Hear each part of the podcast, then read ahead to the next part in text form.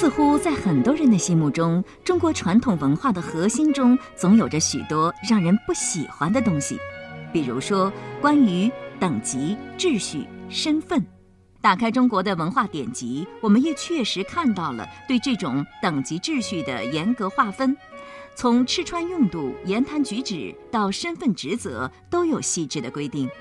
而在人们的心目中，那就是官大一级压死人。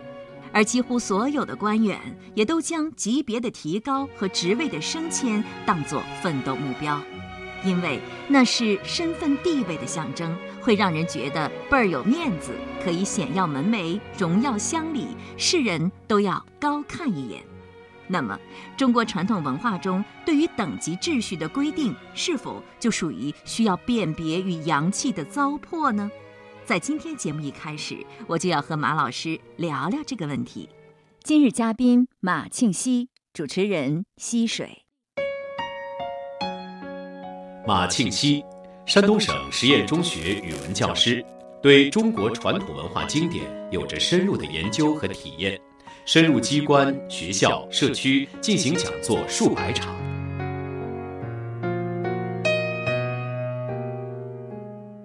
现在自上而下都在倡导传统文化。那从目前来看呢，接触过传统文化中的典籍，就是原典的人是很少的。在很多人的感觉当中，传统文化呀、儒家思想啊，这里头有很多人们内心深处特别不喜欢的东西，比如说等级观念。啊，很多人就认为，就是目前在我们的一些单位，等级观念比较强，是与这个儒家思想有关的。比如说《论语》当中呢，就有一句话：“孔子谓季氏：‘八佾舞于庭，是可忍也，孰不可忍也？’是什么事儿让孔子这么生气呢？都说是可忍，孰不可忍了？就是鲁国的权臣季氏的舞蹈团队，竟然和天子是一个规模的。”这还了得！这是明显的僭越，就是是与周礼不合的。跳舞是有规定的，吃饭也是有规定的。天子用九个鼎，诸侯七鼎，卿大夫是五鼎，士是三鼎。我们知道，现在办公事的时候，哈，实际上也是有等级之分的。比如说，出差住的房间、用的交通工具等等，不同层级领导的标准是不一样的。但是在私人场合，跳舞啊、唱歌啊、吃饭这方面，好像就没有这么多讲究了。看的是一样的演出，吃的是一样的饭菜。你说古代的这么严格的礼的规定是糟粕吗？你看到现在，我们曾经一度要推翻这个理智，可是等我们的社会真正走上正轨之后，还是要有这一些差别。就从事实的层面来证明，这个是不可以废的，它一定是有道理的、有作用的。嗯，有这样一个电影，他说一列。列车头等舱里，那里面的人都围着彬彬，喝着红酒，听着音乐，翻着书。然后有中等的，有下等的，下等的里面就乌烟瘴气。后来他们就想，我们为什么要生活在这样乌烟瘴气的车厢里面？我们要起来造反，然后就造反，把头等车厢的人推翻了。接下来就面临着我们怎么分配这个车厢呢？结果他们想来想去，最后还是要按照原有的方式：头等车厢、中等的、末等的。也就证明，我们不处在上位的时候，我们处在普通的地位。我们觉得这种等级制度好像是对我们不利，殊不知它不是等级，它是必然的一个划分，就是这是一种秩序，叫长幼有序。具体到社会层面上，可能不同的等级它有不同的秩序的要求，它不是光要求我们处在普通民众的角度，我们服从上级。这个传统文化里面对上级的要求更为苛刻。对我们普通人有五分要求，可能对这个居上位的人就有十二分的要求，他有这个区别，他对居上位的人的要求远远远远高于居下位。那么我们作为最底层的人，我们看到这样的嗯理念，他对上位的人要求这么严格，那我们应该是感到庆幸才是。如果消除了这一些，那就成了什么了？对上位的人的要求和对我们普通人的要求是一样的，那凭什么他就在上位啊？这个时候社会就乱了。嗯实际上，我觉得大家之所以对等级是有反感的这样一种情绪，我觉得与现在某些在上位的人是为所欲为的这样一种状态有关系的。是的，所以说这就是居上位的个体，它导致了别人的反感。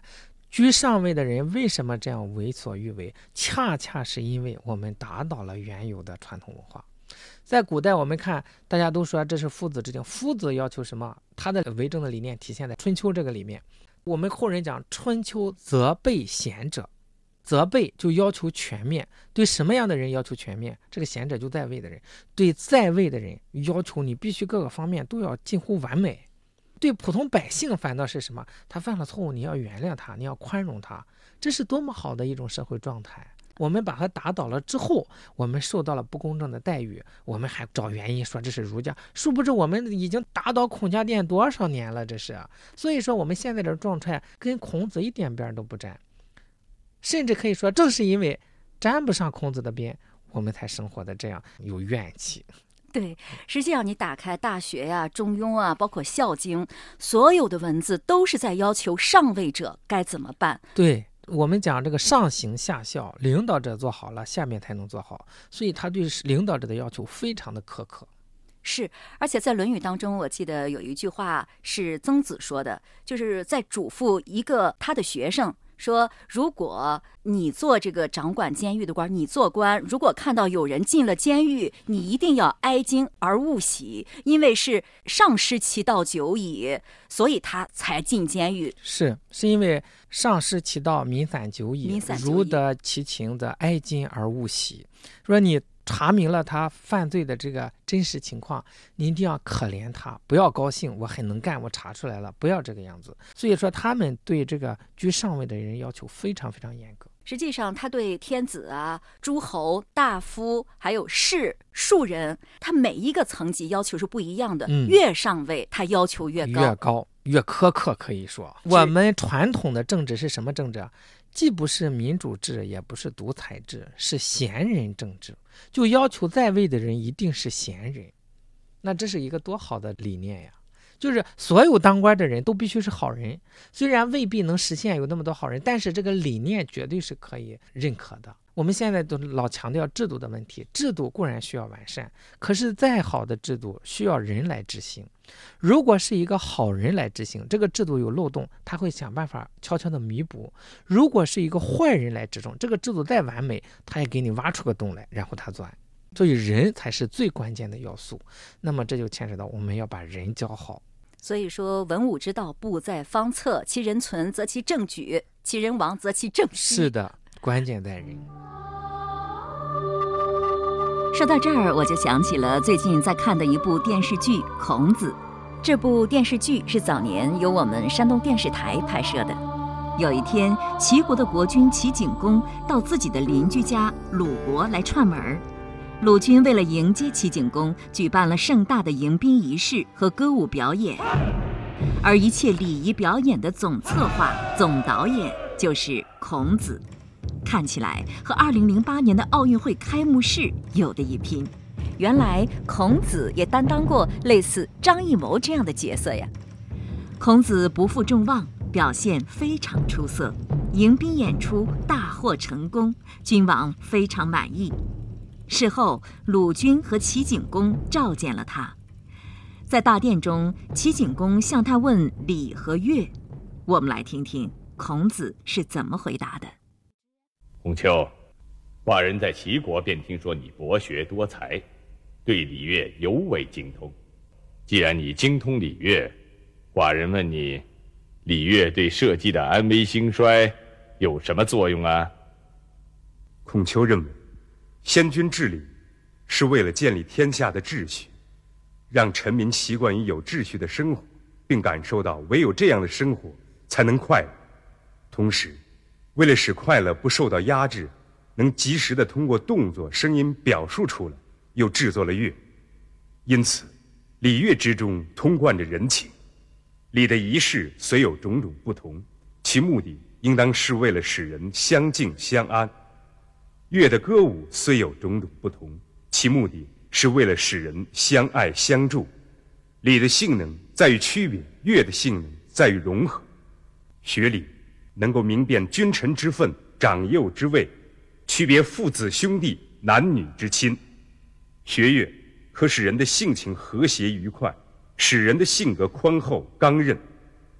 臣民百姓若都能接受礼乐之教化陶冶，各自的行为自然会遵守规范，政令赏罚才能真正起到统一民心、惩恶扬善的作用。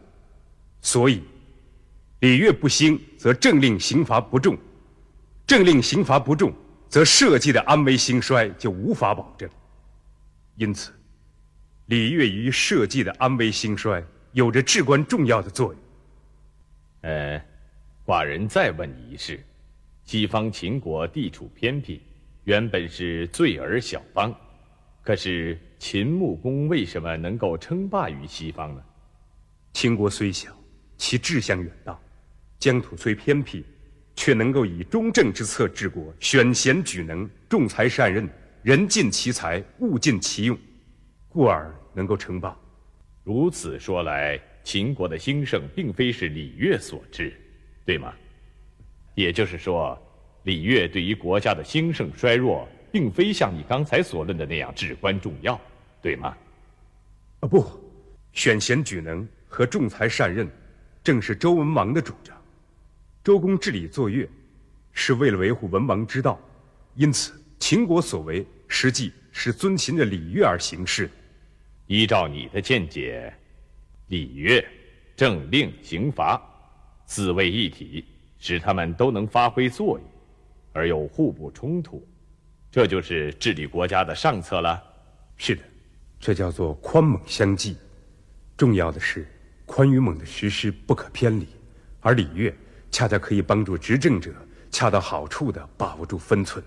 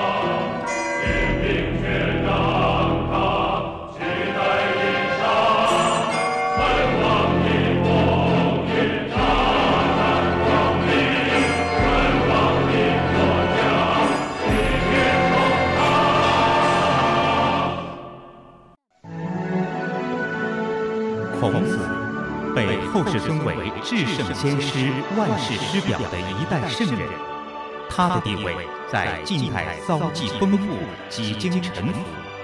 他创立儒家学派，开创全新教育理念，对中国和世界有着深远影响，被列为世界十大文化名人之首。礼敬先贤，让我们走进孔子。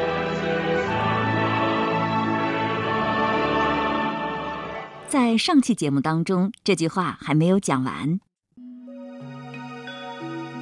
子曰：“君子不重，则不威；学则不固。主忠信，无有不如己者。过则勿惮改。君子不重，则不威；学则不固。”是说，做人要注重自己的言谈举止、仪表风度。这个风度在这里特别强调的是要稳重、庄重。如果你举止不稳重，那就不会有威仪风度，别人就不会尊重你。一个人随随便便惯了，你不管学什么，也都不会扎实稳固的。那应该怎么办呢？对于这句话，马老师打了这么一个比喻。用大夫看病来比喻，这就是病了，有病，怎么办呢？就是后边是药，主忠信，无有不如己者，过则勿惮改。直接的药就是主忠信，主忠信也有两个理解，一个是要以忠信为主，我这所学以忠信为主，就例行这个。再一个，主当亲近讲，亲近忠信之人，实际上都是一个意思。亲近忠信之人，不也就是要学习这个吗？后边这个无有不如己者和过则勿惮改，就好比吃药的时候要忌口啊，像药剂啊，这样来讲下来，这个文法就比较通顺。那么说，如果做到了以忠信为主，或者是经常亲近忠信的人。自己是一个忠信之人的话，并且向身边的朋友们学习，那么你就能够庄重。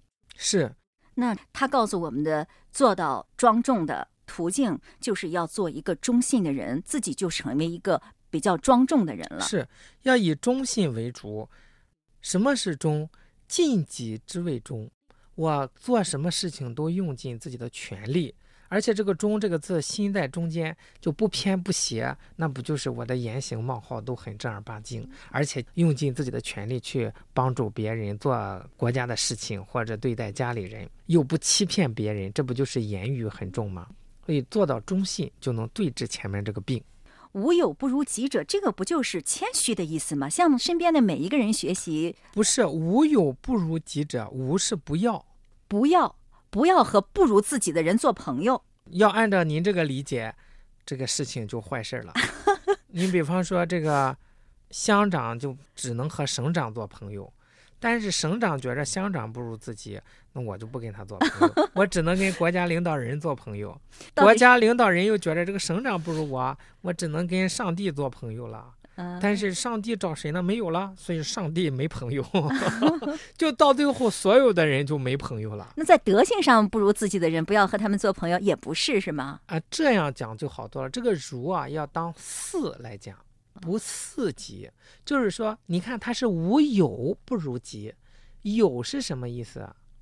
按照这个字来讲，这个有这个字是手拉手，他不是说无朋不如己。嗯，古人讲。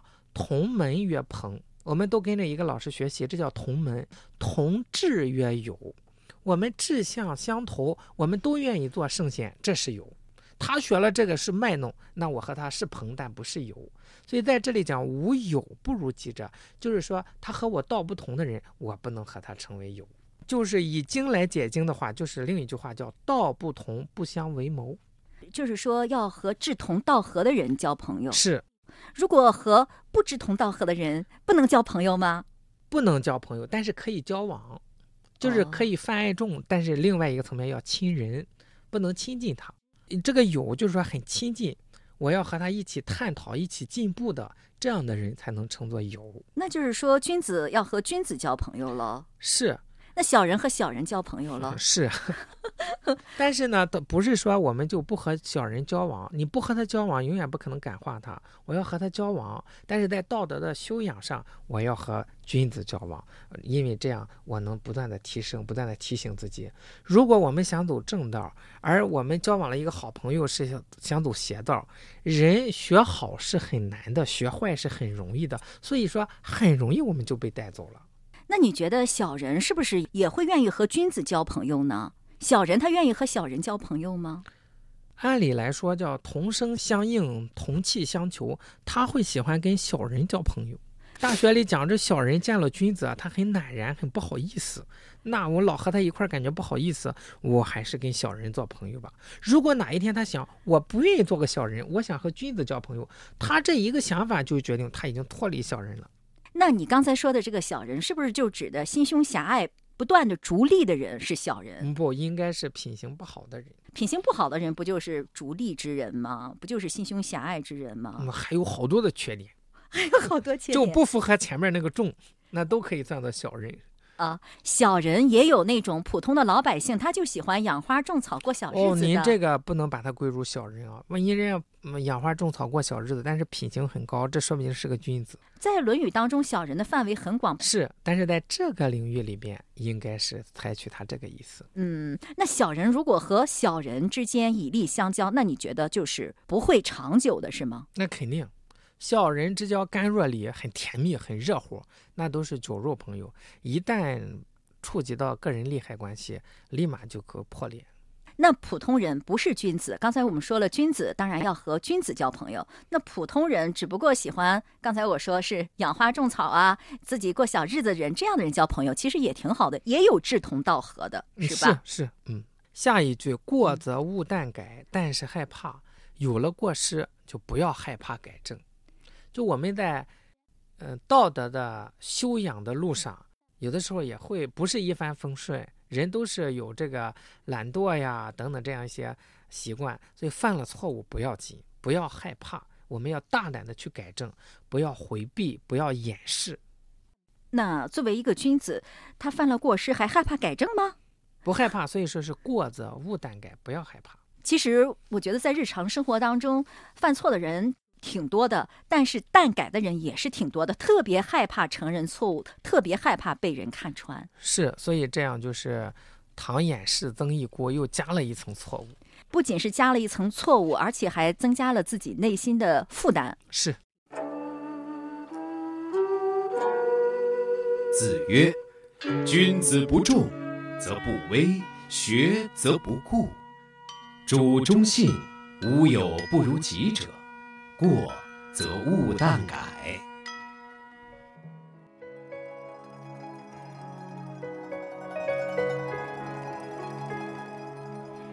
这句话告诉我们，一个人怎样才能够具备威严和风度呢？仅仅上个礼仪课，练练走、坐、站、立，那是做个表面，是远远不够的。怎么办啊？要从这两个方面下功夫。一个是要经常的亲近有道德修养的人，做到忠实诚信；再就是有了错误要及时的承认和改正。就这两点，长期做下去，你一定会成为一个特别有风采的人。刚才我们谈到了交朋友的问题，你愿意和忠信之人交朋友吗？怎样才能和忠信的人做朋友呢？在我看来，你交到什么人，并不取决于你遇到什么人，而是取决于你是什么人。人嘛，都会为自己辩解啊，说什么“我很不幸遇人不淑”呢？当然，也可能此人隐藏得很深。但我觉得吧，还是自己眼睛不亮、心灵不静的情况更多一些。或许是被利益蒙蔽了双眼。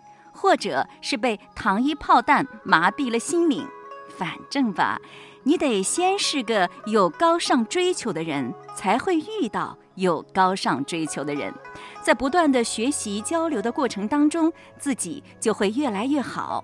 否则的话，就算那个人就在你的眼前，你也看不见、认不出啊。《论语》当中多次谈到改过的问题。这句话又提到了，在我的生活经验当中，人一般是很怕承认错误的。其实，只有承认了错误，那内心才轻松呢，人与人之间也就少了隔阂。如果人人都能够做到真诚坦率的交流，那心情该是多么愉快呀！可惜呀，大家不明白这个理儿，很多人都做反了。正如古人说的那句话。君子乐得做君子，小人冤枉做小人。听众朋友，今天的节目就到这里了。节目嘉宾马庆西先生，主持人溪水，品读《论语》往期节目已经上载齐鲁网、山东经济广播手机客户端、苹果播客、荔枝 FM，欢迎查找收听。下周日同一时间再会。